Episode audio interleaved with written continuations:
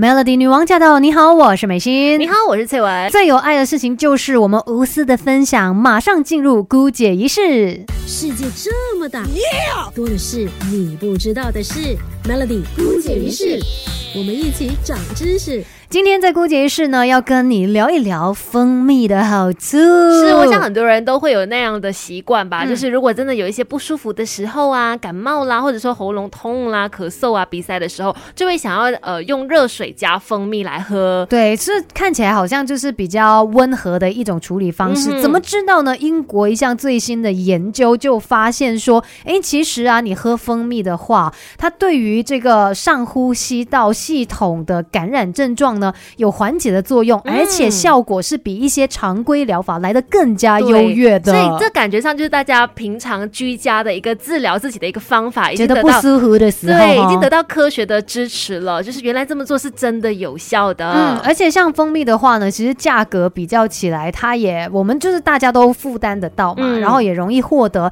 它可以去替代抗生素，那它呢可以呃就是减缓抗生素耐药性的一个传播。是，而且呢这。个科学证明也发现呢，最明显的一个例子就是它可以减少咳嗽的次数。就是如果你不舒服，然后你热水加蜂蜜来喝的话呢，就你的咳嗽的次数可以得到缓解，而且咳嗽的厉害程度呢也会好很多。这个很重要，因为有的时候你真的觉得自己咳到好像肺啊、喉咙都要整个咳出来了。是，所以如果有喝这个蜂蜜的话，它其实可以帮你缓解这样子的一些状况。那他们的这些研究呢，大部分的证据哦是来自于儿童的。那对于成年人来说，可能还需要进一步的确认。OK，但是至少就解决了很多父母亲的烦恼啊！哎，我家小孩子一直咳嗽怎么办？你就给他喝一些蜂蜜吧。对，温和的疗法。而且你知道，我们人类呀，使用蜂蜜的这个呃传统已经是很久很久以前了，可以追溯到公元前六千年哦，是人类最早发现这个蜂蜜的美味。可是呢，人类养蜂蜜的这个历史呢，还有就是酿这个蜂蜜的历史呢，大概是公元前两千多年，也是很久以前就知道了。哎，在世界各个民族当中呢，都有人是认识到蜂蜜的疗效的，而且在很多古老的医学文献当中都有记载蜂蜜的重要疗效。究竟蜂蜜有哪些好处呢？来告诉你哦，尤其是在我们马来西亚天气这么热的时候，你常喝这些蜂蜜，其实它有益健康。其中一个就包括说，它可以帮你抗疲劳，太需要。对呀，你看每次我们就觉得哦，天气很热，我整个人很累的感觉，因为气温高嘛。那皮肤毛孔呢就会舒展，嗯，供血量增多了，那相对的，我们给大脑的这个氧气就会相应减少，所以我们的大脑工作就受到影响。很多时候你就觉得啊，半睡半醒这样子，有一种迷离的状态，那种昏昏的感觉。但是所有的天然食品当中呢，大脑神经元它所需要的能量哦，在蜂蜜当中的含量是最高的。其实蜂蜜它所产生的能量是比牛奶高大概五倍这么多，哇！它能够在很短的时间里面呢，就让人体补充能量，去让你呢觉得说有消除疲劳啊，甚至饥饿的感觉。那在蜂蜜当中，它的果糖跟葡萄糖呢，也可以很快的就被身体吸收以及利用，去改善血液的营养状况。所以呢，我们其实可以透过使用蜂蜜来帮助我们抗疲劳的。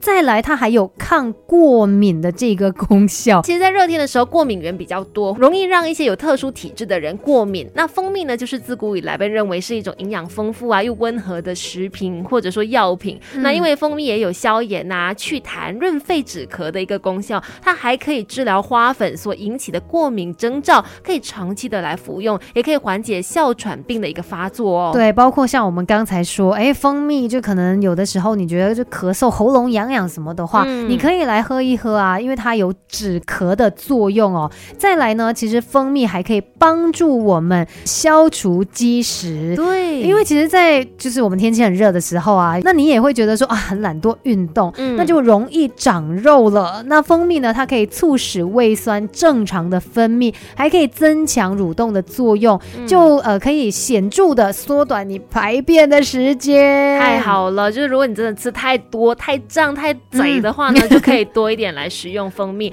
不过讲到蜂蜜呢，也是有一些人呢是不能够吃的，对，还是有一些禁忌的。那当然我知道的是，我身边有一些朋友就是对这个蜂蜜过敏的，嗯那那你就没有办法去感受到蜂蜜的好处，还是要把它避开的。嗯再来呢，就是千万不要用蜂蜜喂养一周岁以下的婴儿。对，因为小朋友呢，就是在国外有研究发现啦，一岁以下的小朋友如果吃到蜂蜜或者是花粉类的制品，有可能会因为肉毒杆菌污染引起宝宝会有食物中毒的一个情况哦。。对，是因为土壤跟灰尘当中，往往是有一个叫做肉毒杆菌的细菌嘛。嗯那蜜蜂在采取花粉酿蜜的过程当中，有可能就会把污染的花粉跟蜜呢，就带回蜂箱。那一点点的这个毒素就会让小朋友或者是婴儿一岁以下的婴儿中毒了。嗯，所以呢，虽然说对成人来说是没有任何影响的，嗯但是小宝宝他们是特别脆弱，要特别的来注意一下啦。再来呢，就不要用开水冲，或者是用高温来蒸煮这些蜂蜜啦。嗯太高温的话，会让蜂蜜当中的营养物质严重破坏的。那所以呢，如果你要使用蜂蜜的话，最好就是使用摄氏六十度以下的温开水或者是凉开水，稀释之后再使用，这样子呢才可以真正的吸收到蜂蜜的好处。真的啊，其实用热水是化不开的，你知道吗？嗯那个蜜糖水。对，重要是它的好处都没有了啦。真，的，另外也不可以跟豆腐一起吃哦，因为如果蜂蜜跟豆腐一起吃的话，会容易导致泻肚子的一个情况。同时呢，蜂蜜当中有多种的酶类嘛，